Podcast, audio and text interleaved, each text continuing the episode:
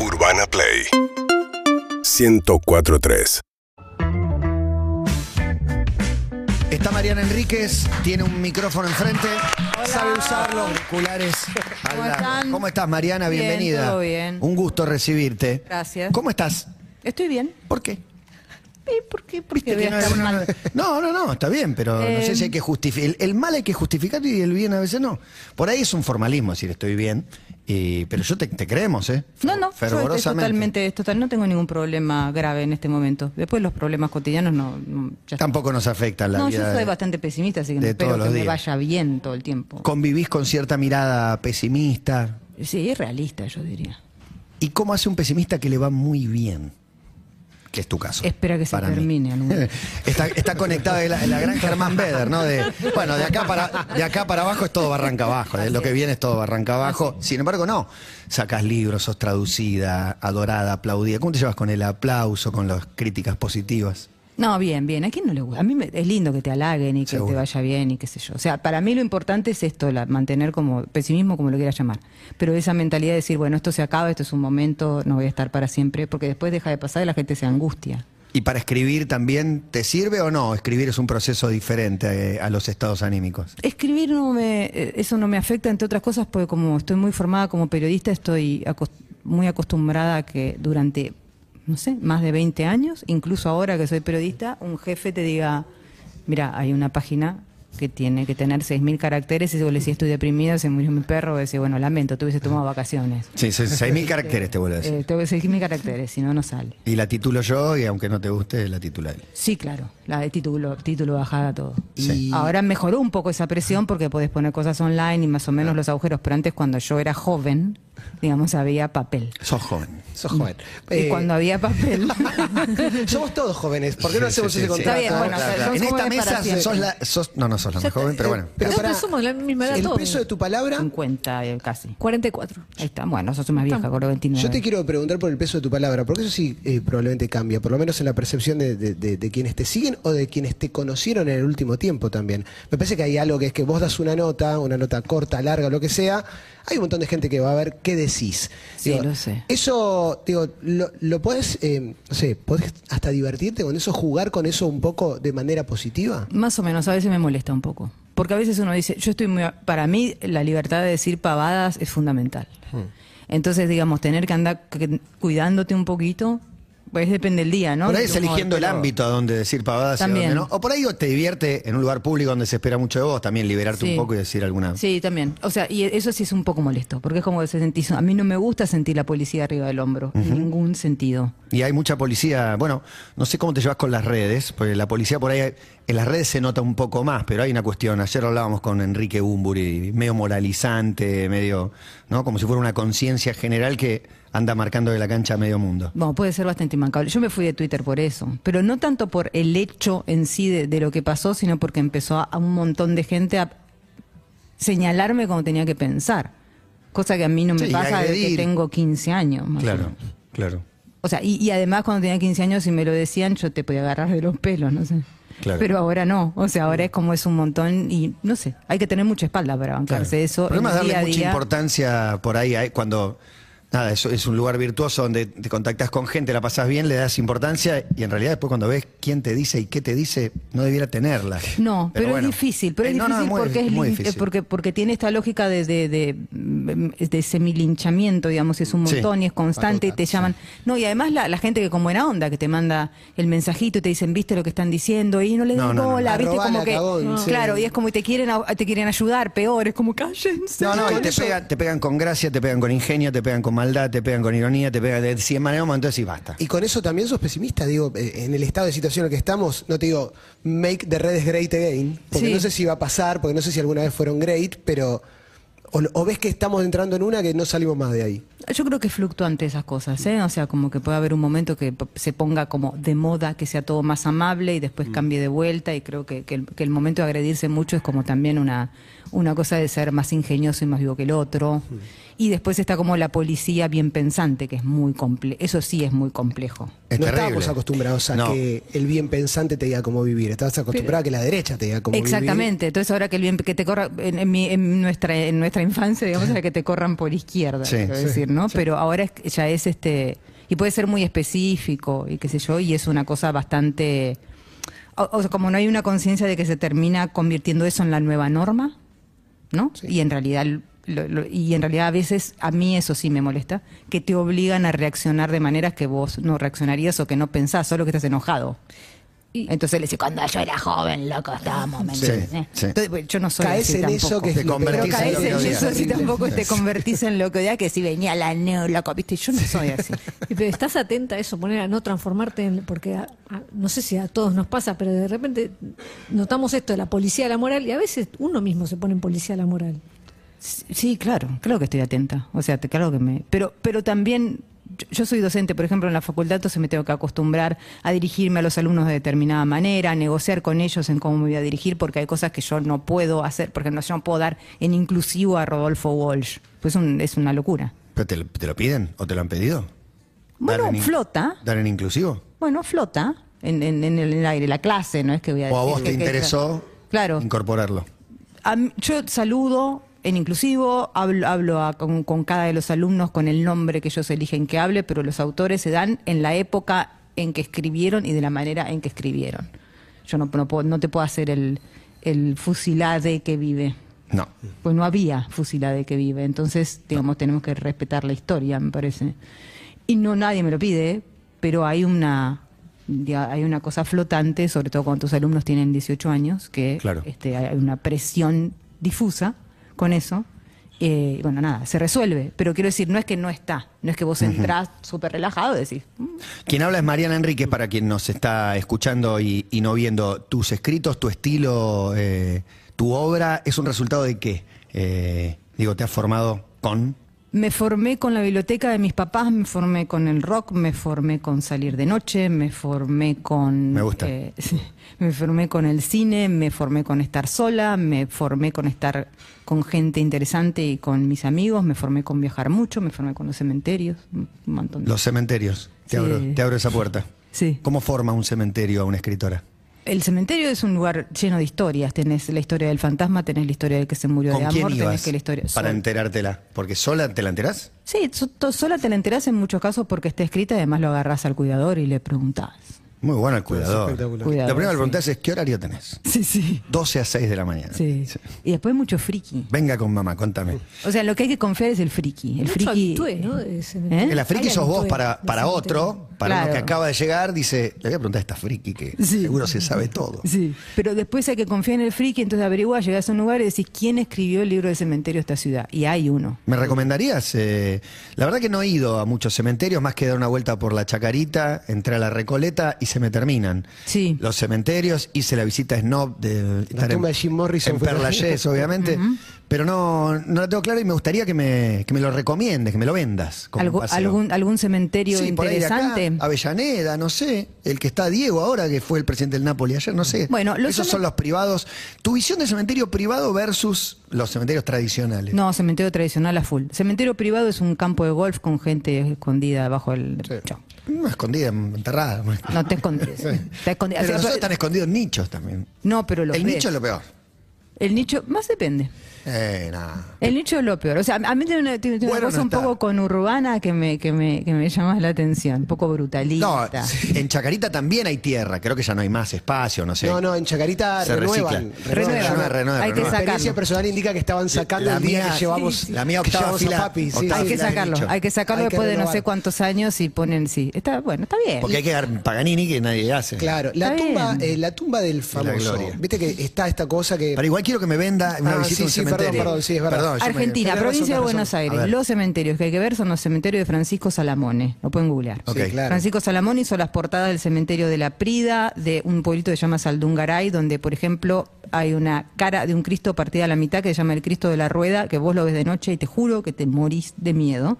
Y yo pienso, cuando lo hicieron eso, debía haber 300 personas en Saldungaray, si ahora hay mil. Quiero decir, o dos 20. Claro. Pero ese es el valor arquitectónico estás rescatando. No, no, es freak, es, es, es terrorífico. El de azul tiene un ángel de la muerte con una, con una espada.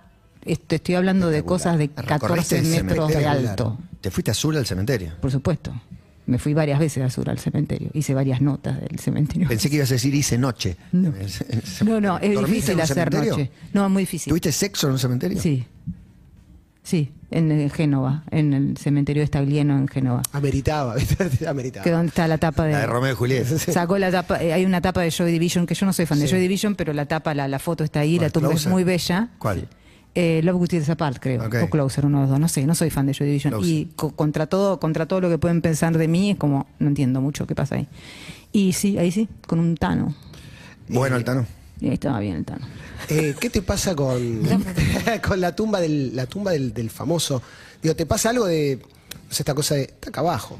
Acá, acá al lado está Oscar Wilde, o lo que queda. ¿Te- ¿Tenés esa cosa de, no, no- no sé con cómo se traslada a la cabeza de uno, viste? Pero ese lugar donde pasó algo que para vos es relevante. Yo lo voy a saludar, por las dudas. Para mí está buenísimo. Yo Le- disfruto mucho de eso. ¿Le pero- hablás? ¿Un tributo, una flor, un chocolate, dejo un cuando- porro? Sí, yo le, le dejo La de Morrison había porro, cualquier cosa había. Sí, yo algunas cositas les dejo. Depende de quién, Un pero regalo. algunas cositas, sí, algunas cositas dejo. El de Montparnasse, por ejemplo, está- que está César, César Vallejo, es, que es un poeta peruano, es muy fácil reconocerlo porque la gente elige Inca Cola. Viste que el Inca Cola tiene un color fosforescente, amarillo, amarillo. que es extremo. Entonces, bueno, es fácil. Si lo querés encontrar a César Vallejo, es dónde está el bueno. fosforescente. por Igual que el de ejemplo, ¿no? Morrison ya te va acercando y va viendo pintadas en los de alrededor, que tampoco es el más célebre. De hecho, hay como una guía de los, de los célebres que están enterrados ahí. No está Morrison. Son No, escritores, bueno, no está. Porque no quieren que la gente llegue tanto porque Igual. es muy molesto todo, pero no quieren que haga fiestas y cosas. ¿Por qué nos fascina tanto la muerte? Porque no sabemos qué pasa después. Pero vos tenés alguna intuición, porque le hablás, le dejas cosas, como si. Yo por las dudas. Como si, A mí como si me algo- parece- a mí me como si algo pasa. Hay quien cree que no pasa nada Sí. y hay quien cree que algo pasa. Yo est- estoy en un, en un medio, en el sentido, pero no en un medio religioso, sino en un, en medio en el sentido de decir, bueno, no voy a ser tan omnipotente de decidir yo que no pasa más nada, y por algo hay tanto cuento de fantasma, etcétera, etcétera. Además, yo trabajo con eso. Si me preguntás si creo creer, no creo. Pero a mí me gusta cubrir los espacios, por las dudas. Uno nunca sabe. Entonces, como uno nunca sabe, le, de- le hago una conversación, le dejo una cosita. Lo más parecido fue jugar al Ouija con una tabla que te compraste en un kiosco. Sí, la época de, cuando yo era chica, éramos chicos, vendían tablas Ouija en Sí, kiosco. claro, me acuerdo. Sí. Muy bueno en Me acuerdo. kiosco. Creo que era de Plesa también esa. Era de. Plesa, sí, absolutamente. Te agradecieron unas flores. Sí. ¿Me contás un poco que no jugaste más o cada tanto No, pinta? dos por tres juego, pero, pero, pero, pero menos, no. Es súper adictivo, es súper adictivo, es, es droga. Sí. Y mm, bueno, esa vez jugamos con unos amigos en, en una. En, y la, la persona que apareció nos hablaba de flores, gracias por las flores, que yo no le dimos mucha importancia. Y después, cuando llegó mi compañero a la mañana, que era Cristian Larcón, el periodista, vivíamos juntos en esa época, no como pareja, ¿no? O sea, vivíamos en la misma casa. Y. mm, cuando se lo contamos se puso pálido, Cristian me dijo, y yo- ah, y me dice, yo siempre le dejaba a la vecina flores cuando hacíamos una fiesta, porque, nada, cuando hacíamos una fiesta duraba ocho días la fiesta, qué sé yo, para que no nos mande la policía, básicamente. la vecina se había suicidado. Yo no me enteré que la vecina se había suicidado, o sea, sí me enteré después, pero no me enteré esa misma noche, se colgó de la lámpara y se cayó con el techo, con la mampostería del techo, no sé, bueno, o sea, fue un desastre. Yo no escuché nada porque tenía- había tenido una noche mala, me tomé unas pastillitas, un vinito. Unas de. Buena mezcla. Buena mezcla. Buena mezcla, ¿no? Pastillita con vino. Una Agradezco. que la que venía Lo con recomiendan Gato. todos los médicos. Sí. Agradezco toda la vida porque vino su hijita, eh, a, a- va, no sé si era tan chiquita, pero vino, vino, vino la hija adolescente a, a pedir ayuda. Yo no la escuché. Este, es una barbaridad egoísta lo que acabo de decir, pero en un punto, viste, la mejor, vida. mejor no ver eso. No, lo pasa. Y lo fue a buscar Roberto, que era el portero. Eh, Roberto estaba como loco, decía cosas del tipo, eh, la- cierro los ojos y la veo, no puedo dormir. Pero igual era malo Roberto, así que... Pero está buenísimo porque todo eso forma parte como del terror cotidiano, el que está al lado, no el, el monstruo, no Cthulhu. Digo, estoy pensando en el No. terror que tenés acá al lado, el vecino. No sé si tiene que ver con los 80, con que en esa época Stephen King explotó para nosotros o qué, pero eh, ahí es donde, donde te enamorás de ese tipo de terror, el terror más relacionado con lo cotidiano. Ahí, en la infancia, en la dictadura, donde todo era ambiente de terror en lo cotidiano, en la después la, la- la adolescencia, en la postdictadura, donde ibas a ver una banda y te llevaban preso y al que estaba al lado tuyo lo mataban y a tu amigo lo desaparecían. Quiero decir, eh, vivir acá, me parece que me dio, Es un poco me dio mucha data. Sí, me aporta. dateó mucho. Y lo que me, me gustaba de Stephen King, me gusta en general el terror cotidiano, porque, digamos, el terror de monstruos lo súper disfruto, ¿eh? pero no me da miedo. Entonces, cuando nada, nada, escrito- nunca. Eh, Muy poco, O, o- o muy pocas veces. Lo La- estás esperando. Estás cómoda en el cementerio, en el terror. sí, Con eh, la primera vez que viste un muerto, ¿te acordás? La primera imagen, capaz que es un familiar y. no, no fue un familiar, no fue un familiar, fue Monseñor Plaza. Eh, no, fue un descontrol. Porque eh, mi mamá sabía que nos iba. Yo iba a una escuela de, monjas por. Mi mamá es eh, totalmente atea. ¿Por qué fue una escuela de monjas? Sería larguísimo, no tenemos Muy tiempo bueno, de- madre atea manda a colegio de monjas. Sí, por eso. Sería larguísimo explicar y hay que explicar a mi madre que es Ya una es enciclopedia. Bueno, entonces la cuestión es que nos llevan a toda la clase, se había muerto Monseñor Plaza, y nos llevan a toda la clase a saludar a Monseñor Plaza muerto. Buenísimo. Mi madre. Planazo. Me encanta, Planazo. me parece un planazo. Avisan, estaba en la Catedral de la Plata, avisan a las familias que van a hacer eso, lo que me dice mi madre es, no vas a perder el día de colegio y qué sé yo, pero cuando te lleven vos no lo vas a besar a, a- a Monseñor Plaza, pues un criminal, un cómplice, un genocida, eh, un homofóbico y vos no lo vas a besar. Cuestión que yo estaba en la fila y cuando me toca Monseñor Plaza digo, mi mamá no me deja besar a Monseñor Plaza. Así que no lo voy a besar a Monseñor Plaza. Bien, mamá no deja besar a la nena al cura. Excelente. Y yo estaba al lado de Monseñor Plaza muerto, entonces lo veía Monseñor Plaza y era como, perdón, o sea, usted es malo, dice mi madre, y era malo, ¿no? Pero digamos, este, Contradiciendo no, no, la tradición de que los muertos son buenos. Siempre viste que. una vez que se muere la persona, esa, y no, no, no lo besé, No, se armó un no. quilombo terrible, llamaron Pero a todos lo besaron menos vos. Sí. Pero que había que besar es que los nenes besan. Besar un muerto. Están muy fríos los muertos cuando le das un beso. Es- Depende, Para por un ahí nene es muy. hace poco. No, si está frío. A la No, media hora ya está frío. frío. Media hora tarde. Algunos pasaban y lo tocaban la manito porque se impresionaban y los dejaban, pero muchos así Y como de, después, fam- de una y familia. después así. Mariana, porque esa es la primera vez que es un impacto que por ahí queda, siempre las primeras veces. Sí. No sé si después eh, es normal, viste muchas veces, al margen por ahí. de- Poco- veo, veo poco muerto, no me gusta ver mucho el cuerpo muerto. Me parece que es una cáscara y la idea así de cáscara me, me impresiona un poco existencialmente, entonces prefiero ver la tumba que sí me parece como un lugar más vital, con las florcitas, con el, o sea, es, es- es- el mármol o la piel. el mar, sí, no sé, la- el, el honrar, el honrar a alguien, no sé, o sea, como eso tiene un poco más de onda, pero la cáscara ahí me, me, me deprime un poco. Y cuando pensás en tu propia muerte, ¿qué imaginas? Eh, espero que no me pase, espero encontrarme un vampiro. Tengo malas noticias. Pero, que- no, pero, pero- es como. Pero hay vampiros, hay cosas. primero, eh, pero bueno. Hay vampiros, hay cosas, hay inteligencia artificial. No, lo único que espero es que sea súbita y yo no me dé mucha cuenta. Lo que yo no quiero es sufrir nada más. O sea, en general, ¿no? ¿Y el cuerpo Físicamente. vivo? ¿El cuerpo vivo cómo te llevas? Porque vamos cambiando. A medida que pasa el tiempo vamos cambiando y, y se, se habla mucho del cuerpo. A veces no se puede hablar, a veces sí. Yo escribo mucho sobre el cuerpo y hablo mucho del cuerpo y sobre todo el cuerpo de las mujeres. Yo tengo 49 años en este momento, así que estoy en mi segunda metamorfosis. La primera fue en la adolescencia y esta es la segunda. Y hay muchas cosas. Hay una, yo creo que el silencio que hay alrededor del climaterio es notable. Sí. Notable. O sea, yo creo que incluso ahora recién hay como una apertura más acerca del parto. No estoy hablando del bebé y toda la pavada del bebé, lo mejor que te puede pasar en la vida, todo eso no. Sino de lo anterior, esto de que en el parto puedes romperte el coxis, por ejemplo, que yo viste, Te una amiga el- el- te desgarras el perineo. perineo, Sí. cosas por el estilo. o sea, como yo, yo no tengo hijos y es como cada cosa me confirma. O sea, yo pienso que por la criatura me desgarro el perineo, no le hablo más al chico, o sea, lo entrego. Lo entrego, fue. Pero Fue, nadie me hizo eso en la vida. ¿Por qué eso tengo que aguantar de un hijo? es malo este pendejo. Pero por supuesto, o sea, el, el- el- el- no. Si está mal hecho, algo está mal hecho, entonces no hay, no, no, no, no hay por qué andar insistiendo. Y bueno, nada, y, y sobre el climaterio hay un montón de no información y qué sé yo. Y a mí me, me interesa hablar del tema en general porque me parece que es una edad donde las mujeres, como vivimos mucho más tiempo y todavía podemos estar guapas y un montón de cosas, estamos como súper bien y, de, de- viste, te pasan un montón de cosas, desde el cuerpo, los calores, por el mal humor, la- bueno, etcétera. Fue mucho tabú incluso entre no- entre minas de Sí. tipo, no, yo no la pasé tan mal, pero dale, si yo te vi toda, estabas de repente en cinco minutos duchada en, en un Sí. en un estabas sofocada y te dicen, no, no, no, no pasó. Digo, ¿por qué hacemos eso? No sé, a una yo el otro día le pregunté, ¿llueve? Porque venía de afuera totalmente. Yo estaba en cualquiera. Entonces la entró toda mojada y dije, llueve. Y la pobre me dice, no, me agarró un sofoco. Y bueno, en fin.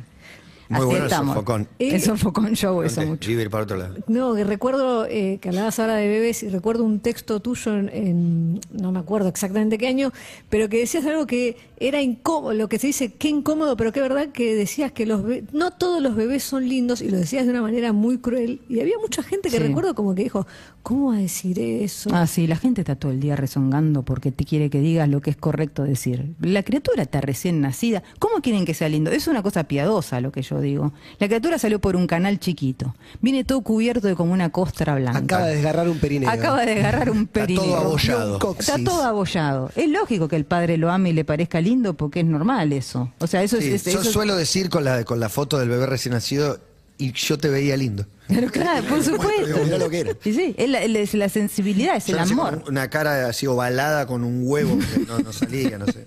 Y claro, entonces, digamos, ¿no? es totalmente normal. Sí. Entonces, bueno, basta de, de tonterías. Creo que lo quiere el padre, le parece lindo. Recién ahora, eh, ¿crees que eh, tu posición de eh, no querer ser mamá por todas las cosas se empieza a entender ahora? ¿O es que, por algunas dicen, no, hace un montón que ya se, se ve bien que alguien no quiera ser madre? Yo que- creo que la verdad, verdad, yo creo que lo empiezan a entender porque ya es biológicamente imposible. Y si y adoptar a alguien me empezarían con todo el rollo de que egoísta tener un hijo adoptado a los 50 años. En realidad siempre la, la, la madre Igual santa. si estás no muy hay pendiente de lo que van a decir, siempre van a decir algo. Por eso, siempre van a decir algo. bueno. Y la, la Madre Santa es una de las cosas más difíciles de desarticular del planeta y más acá con todos los tanos y toda la historia.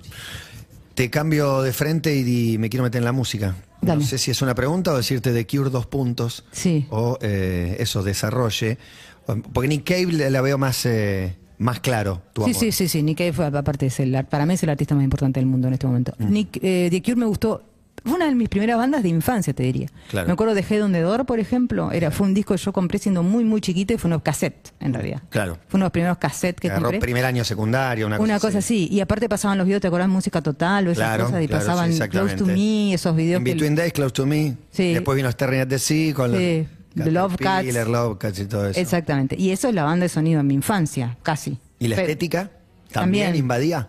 Sí, también, también, pero mezclado. Era como una cosa. A mí me gustaba mucho como un- la estética glamorosa Rolling Stone 70 con un poco de gótico. Había como una, una cosa bojo gótica, por llamarlo de alguna manera. En, Lo gótico, la, la palabra es gótico, pero aunque, aunque no sé, es medio, medio rara cuando se mezcla con lo musical, porque no sé si es un estilo musical o una estética. Yo creo que es una estética y que algunas bandas se, se, se- se la bancan bien como identificándose en ese estilo, pero en realidad es más bien, este, yo diría que es un, es un post-punk oscuro, ¿no? ¿Y es un poco tu estética? Ah, ya no, O, porque o- yo- o para escribir no hay estética en las letras. Yo creo que para escribir no hay una, una estética tan clara. Yo mi, mi estética es muy eh, es mucho más zarpada que el gótico. El gótico tiene mucho elegante y yo te pongo mucho santito de ruta, mucho cuerpo destrozado, mucho conurbano, muchísima más mugre, quiero decir. Entonces eh, el gótico es, es es, es más elegante. Sos muy argentina también, digo. Eso, Bueno, eso sí. está, obviamente. Buscas un poco la fantasía también a la hora de, no sé, The Cure. Va a tocar The Cure en Berlín, por Sí. ejemplo. Haces ese viaje, Buen si tenés la posibilidad, digo, como una banda que te gusta mucho en un contexto que quizás también te puede resultar atractivo. Sí, por The Cure no viajaría porque no soy tan fan, pero por, por Cave viajé, lo ¿A vi en Cuba? Australia, me fui a Cuba a ver a Manic Street Preachers. Increíble. ¿Encontraron al guitarrista ya? No. Que lo están buscando hace 20 años. No, ya lo dieron por muerto además, así que en el caso mal, de que aparezca un poco mal. friki también la cuestión. Estaría Estaría bueno. Estaría bueno, sí, estaría bueno. ¿Y cómo entra. Taylor Swift ahí? ¿El pop? ¿Cómo te...? A mí me gusta el pop en general. Por eso. Este, me gusta, pero me gusta, digo, me gusta Take That, me gusta, me, me- me gusta un- una cosa que, que- acá nunca, nu- nunca pasó, que es Motown y Stax, que es todo el pop negro Sí, de los sí. años 60, que acá nunca entró y creo que es un poco el problema musical nuestro con el pop es ese, o sea, entender siempre que es una cosa eh, no, no sé, hay, hay como, sobre todo la generación rockera tiene como un prejuicio grave con el rock y entre otras cosas porque no escuchó ese pop buenísimo Claro. De los 60 que es el que escuchó Springsteen. Por Igual ejemplo, acá o sea. tenían virus, digo, ¿no? Eh, es una cosa medio loca la de- Es una cosa medio loca, Porque considerás al pop pero era como una banda medio superficial. atacada. Por eso te digo, Virus. pero es una, consideras al pop superficial teniendo a virus. Por ejemplo. Es, como- es rarísimo. O Soda. Soda es pop. O sea, quiero Claro. decir, o sea, es un pop de guitarras, pero, Sí. pero lo mismo es, pero, pero lo mismo es una banda pop. O una sea, búsqueda medio de Cure también. Es una banda y medio polis, por ahí, Las quiero dos, sí. decir, pero después sí. pero si después lo, lo- lo ves con el tiempo y escuchás ciertas canciones, pues escuchás Trátame suavemente y, y, chicos. Es melero. O sea, claro, también es melero. ¿Y cómo, cómo te llevas con hoy? No te digo que está de moda la nostalgia, pero hay tipo como una categoría de góndola de supermercado que te vende un poco de nostalgia. Pero bueno, Sí. a medida que uno va acumulando décadas, mira para atrás un poco sobre su historia. Eh, ¿Cómo te llevas con eso? Digo, ¿ves a los 80 o a los 90 con algún tipo de, de simpatía o de añoranza? O... Sí, los 90 sí, claramente. O sea, no, no, no de volver a vivirlos en, el- en el sentido a lo mejor sociopolítico, quiero decir, pero pero estético, musical y cómo se y cómo se movían las cosas, sí, un poco más. Pero también tiene que ver con que yo era joven y andaba, tenía, tenía muchísima, era lo que estábamos medio hablando antes fuera del aire, que yo no te vi un... El porro meado. La Claro. falopa de los 90, la falopa de los Era 90. mala, era mala, pero bueno, qué sé yo, era, era mala. Pero era joven. Pero era joven. Te podías bancar Tenía colores raros. Tenía como colores raros. bajás una botella de no sé qué, que ahora no podrías. Volcaya te tomabas, Claro, cualquier- cualquier un cosa. Tenía- yo me acuerdo para un día el amigo nos bajamos una amiga y yo un vodka entero con poquito tang teníamos. O sea, éramos muy punks, así que era como todo todo lo que fuese artificial nos gustaba. Me gusta Entonces tu etapa punk. Entonces era un vodka malo con tang, pues tang era fundamental. Y todo lo que cortado con un así. prensado. ¿Qué es lo más punk que hiciste? Si se puede. No hace falta, no hace falta detalles. Puedo, Por ahí puedo, sobrevolemos un poco esa etapa. y- Darle un beso hip hop. Bueno. Este aplauso es para vos. Un golazo. ¿En qué, obviamente no tenía remera, porque Bob no usa remeras, ¿en qué contexto, o sea, escenario camarín, previa, Tower pasillo, Records. pasó? Tower Records, ¿se acuerdan de Tower Records? Cuando vino, cuando inauguró Tower, inauguró con Iggy Pop. Sí, inauguró Tower Records con hip hop y me mandaron a mí en plan fan. Santa o sea, Fe, en plan, el de Santa Fe. Sí, en la- Santa Fe. Me, me mandaron del, del diario Página 12 donde trabajaba entonces, eh, en plan entrevistarlo. Yo, por supuesto, llegué y era. O sea, realmente eh, nada en la entrevista. Yo creo que no la grabé, de hecho. No me olvidé de apretar el coso. Y aparte decía cosas terribles. O sea, yo. eh, nada, mis padres me mandaron a, a bilingüe, que no sé qué. No, el inglés se fue. Bilingüe y de monjas. Sí, sí, sí. Pobres eran ellos en Lanús, pero Todo bueno. hormonal. Sí. O sea, el inglés así como nada. Hasta que en un momento dado, él estaba de novio en ese momento con una chica argentina, Claro, con sí, Alejandra. claro, sí, sí. Que yo la conocía del ambiente, poco, pero la conocía. Entonces en un momento le dije, era todo tan ridículo que la miré y le dije, Alejandra, ¿le puedo dar un beso así en castellano? y Alejandra me dijo, sí, dale, dale, métele. qué sé yo, y nada, nos dimos un beso ahí. Un- un buen beso, lengua, no, todo. buen- sí, sí, sí, sí. Ah, sí, un sí. chape. chape. Pero él, él, él agarra viaje de una. Sí, claro. Él, Que era bueno, él- él está acostumbrado. Está acostumbrado, está acostumbrado. Sí. Yo era chiquita, estaba bien. Estaba Ah, bien. sí, y yo sí. creo que él, este, además, y yo me fui tipo corriendo en plan joven, este, Lo que la acabo de hacer. en apuro, Él, él se hubiera quedado. Él, vos decís que lo hubiera con hecho. Ale. Yo creo que él se quedó onda. Esta diciendo, piba- dale, esto sumamos, la sumamos, la sumamos. Esta piba, ¿qué onda? Hablan entre ellas, se guiñan los ojos, no sé qué, y después me dejan a mí Le debe acá. haber preguntado después. Después le he preguntado, decir, Sí, ¿qué onda? sí. eh? ¿Te das cuenta? Por eso volvió tantas veces a la Argentina después. Y, y le dedicó una canción que se llama Miss Argentina. Sí, muy es triste. verdad, es verdad. Sí, el tipo de morocha que a él le gusta. Yo no, fue lo más pan que hiciste, pero fue buena respuesta igual, valió, valió. Bueno. valió. No hace falta, no hace falta. No hace Eh, falta. no.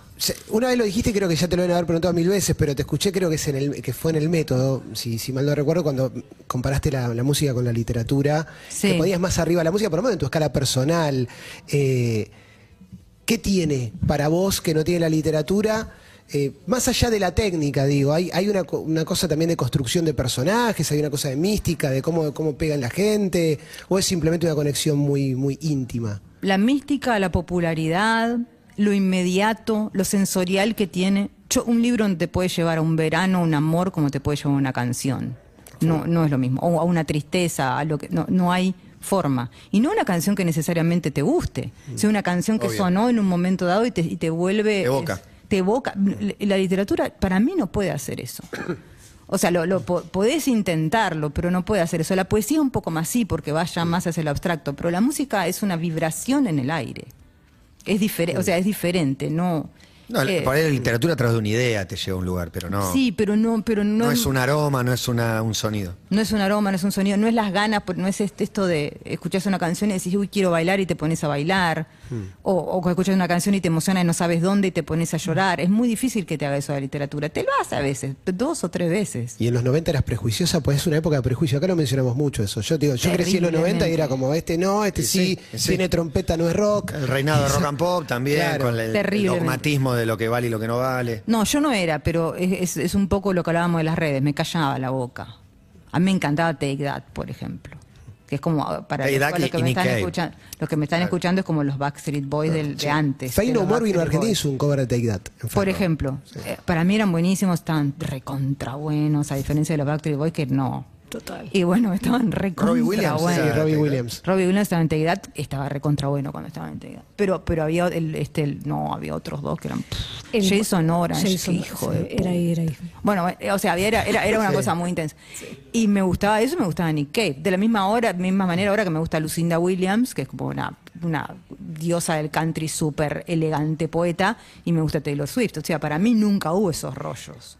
Pero sí me callaba un poco más porque sobre todo en el ambiente, y mi ambiente era mucho el periodista de rock y el periodista de cine, que si ahora es un snob insoportable, en los 90 era para pasarle con algo por encima. Fíjate, no tenía pesado. contras. No Sí, sí, claro, claro. No, te- no, Tenía co- no tenía Era contra. Ahora le marcan todos los errores, ¿va? Antes nada, eran Nada. Ahora- semidioses. Ahora se derechizaron mucho también, muchos de los, de los 90. Eso- ¿Viste cómo se pusieron? Pero es eso, impresionante. eso a mí me pone muy mal que los que, eran, los que eran grandes para mí, porque tenían 20 y pico y yo tenía 18, hoy algunos los veo y digo, pero boludo, ¿qué te pasó? O sea, Sí, no, tanta bronca mucho. te da Duki.